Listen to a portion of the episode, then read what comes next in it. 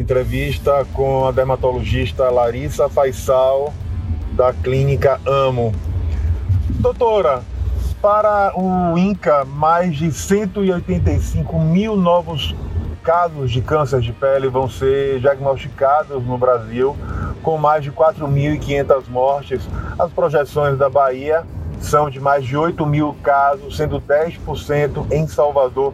Diante desse cenário, como a senhora vê o nível de informação que a população tem e a importância de campanhas como o Dezembro Laranja? Olá, tudo bem? É um prazer né, falar com vocês sobre esse assunto tão importante. É, então, esses números mostram para gente que o câncer de pele é um verdadeiro é, problema de saúde pública, né? Mas infelizmente o que as pesquisas mostram, né? A gente tem uma, uma pesquisa da Datafolha sobre o grau de informação da população brasileira sobre câncer de pele e em especial sobre melanoma e a gente vê que o nível de informação ainda é muito grande. 78% dos brasileiros não sabem o que é melanoma. Então a gente entende que assim, a necessidade de campanhas de conscientização ela é urgente, porque como a gente vai conseguir uma prevenção se a população não sabe nem do que se trata, né? Então é muito importante essas, essas campanhas de conscientização. Dos tipos de câncer de pele, o melanoma é o mais agressivo e provoca metástase em qualquer órgão, o que corresponde a cerca de 4 ou 5% dos casos por que é tão importante falar desse tipo de câncer e da importância de vencer o preconceito e muitas vezes o medo em buscar atendimento médico, doutora? Pois é, apesar dele não ser né, o mais comum, né, desses 180 é, mil novos casos que você citou, é, somente cerca de 8 mil é, terão de melanoma, ele é um câncer que, se não diagnosticado a tempo, ele causa metástase e, e leva à morte. E é um diagnóstico que ele está ali a, a olhos vistos né? Normalmente ele está numa área corporal que pode ser acessada por qualquer médico e muitas vezes é mesmo um familiar ou o próprio paciente que identifica aquela pinta de risco e procura o médico. Então, se a população ela foi informada é, corretamente de, do que é, suspeitar né, na, na sua própria pele, isso vai aumentar muito o diagnóstico precoce e diminuir esse número de, mor de mortes, né, essa mortalidade que o melanoma tem.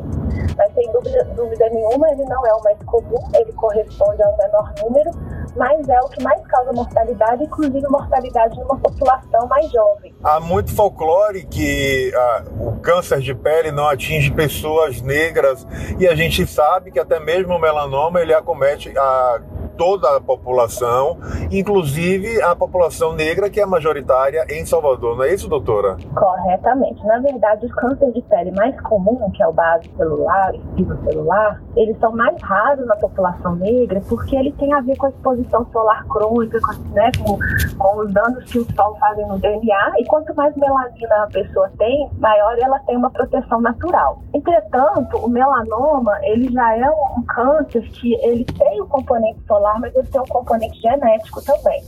Então, uma, uma, uma celebridade né, conhecida mundialmente, Bob Marley, por exemplo, ele faleceu de melanoma na unha e então, assim, a gente orienta que ele pode, o câncer de pele, na verdade, ele pode atingir qualquer parte do corpo, até mesmo áreas cobertas, até mesmo genitália, e pode atingir qualquer cor de pele, qualquer raça. A detecção precoce é fundamental, inclusive para elevar as chances de cura da doença, que pode passar de 95%. Quais os mais sugestivos para o câncer de pele e como alertar profissionais que reconheçam, por exemplo, uma lesão maligna ou benigna, por exemplo, no couro cabeludo, nas unhas, e em áreas que não são tão visíveis como a senhora mesma colocou. É, exatamente. O Grupo Brasileiro de Melanoma, inclusive, ele tem um programa bem bacana que a AMO fez parte esse ano é, de uma nova edição, né, que chama Juntos contra o Melanoma, e que é exatamente o treinamento de cabeleireiros, podólogos, tatuadores, ou seja, profissionais que têm contato né, íntimo com a pele, cabelo, unha dos clientes. E são áreas que mesmo a gente em consulta, às vezes não consegue né, olhar o couro cabeludo inteiro, às vezes o próprio paciente não consegue é, lembrar onde tem uma pinta, te mostrar e a gente não tem acesso. Então é muito importante o auxílio desses profissionais. A gente recomenda ao, ao paciente, ó, quando for o cabeleireiro, que ele identificar uma pinta, fotografa para para a gente localizar, para a gente poder examinar. Então, é, isso é muito interessante, esse, esse apoio né, da, do, de outros profissionais, médicos e não médicos. Com que periodicidade e a partir de que idade é preciso fazer consultas sistemáticas com dermatologistas para justamente estar atento a essas modificações da pele? Quanto a essa periodicidade, isso vai, vai depender muito do grau de risco né, de cada paciente. Não existe para câncer de pele uma coisa assim padronizada de rastreio, como tem com câncer de mama, por exemplo, né, mamografia a partir dos 40 anos, o câncer de próstata. Mas o que a gente recomenda é que pelo menos uma vez por ano é, o indivíduo vá ao dermatologista para fazer um exame completo de pele e os pacientes de mais alto risco, ou seja, aqueles que já tiveram câncer de pele ou que tiveram muitas queimaduras solares, têm a pele muito clara, muita forte exposição, esses devem ir semestralmente ou, em alguns casos, até trimestralmente ao dermatologista para fazer o exame da pele a, fim de que a gente detecte exatamente como você falou, o mais precocemente possível, porque é um câncer que, quando diagnosticado de forma precoce, ele tem uma taxa de cura altíssima.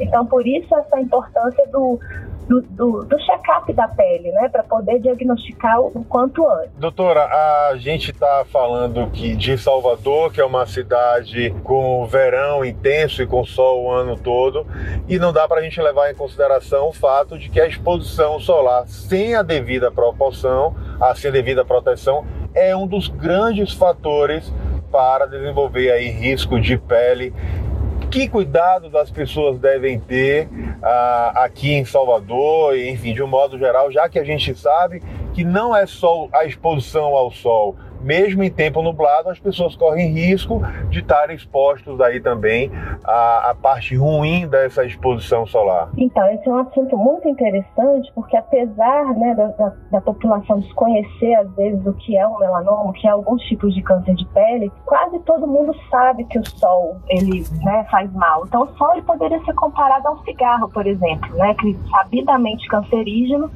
Porém, a gente não vive sem o sol. Então, a fotoproteção, ela tem que ser uma coisa equilibrada. A pessoa tem que saber usufruir dos benefícios do sol, né? saber ter uma vida ao ar livre, estar muito saudável, mas ela tem que entender o que é uma fotoproteção eficiente. A maioria das pessoas que usam o protetor solar usam de maneira inadequada, aplicam a quantidade que não é suficiente, né? até mesmo os próprios dermatologistas. Então, a quantidade que ela é testada no, no laboratório para ter aquele fator de proteção é uma quantidade muito grande. Elas seriam cerca de 40 a 45 ml de protetor solar em uma aplicação corporal. Então, a gente não faz isso corretamente.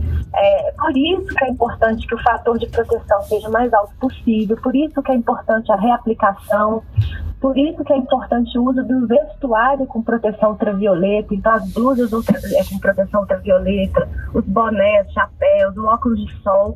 E mais importante ainda é evitar o horário de pico da radiação solar, né? Que para o Nordeste é de 9 às 15, não de 10 às 15. 9 horas a radiação ultravioleta ela já está muito intensa. Então, nesse horário, é realmente ficar debaixo do guarda-sol, ou deixar pegar praia no fim, no fim da tarde, ou no começo da manhã. Então, esse respeito com o sol ele é muito importante. E não basta achar que passando um filtro solar e não passando de uma maneira correta, você está totalmente protegido. Doutora, quero agradecer demais a disponibilidade da senhora em falar com a gente, parabenizar pelo seu trabalho e desejar boa sorte aí para esse ano que está apenas iniciando. Muito obrigada, eu que agradeço é, né, a oportunidade de estar difundindo essa informações tão importantes, viu? Então o recado é isso, é curtir o verão, mas com bastante proteção. Siga a gente nas nossas redes sociais e até o próximo podcast.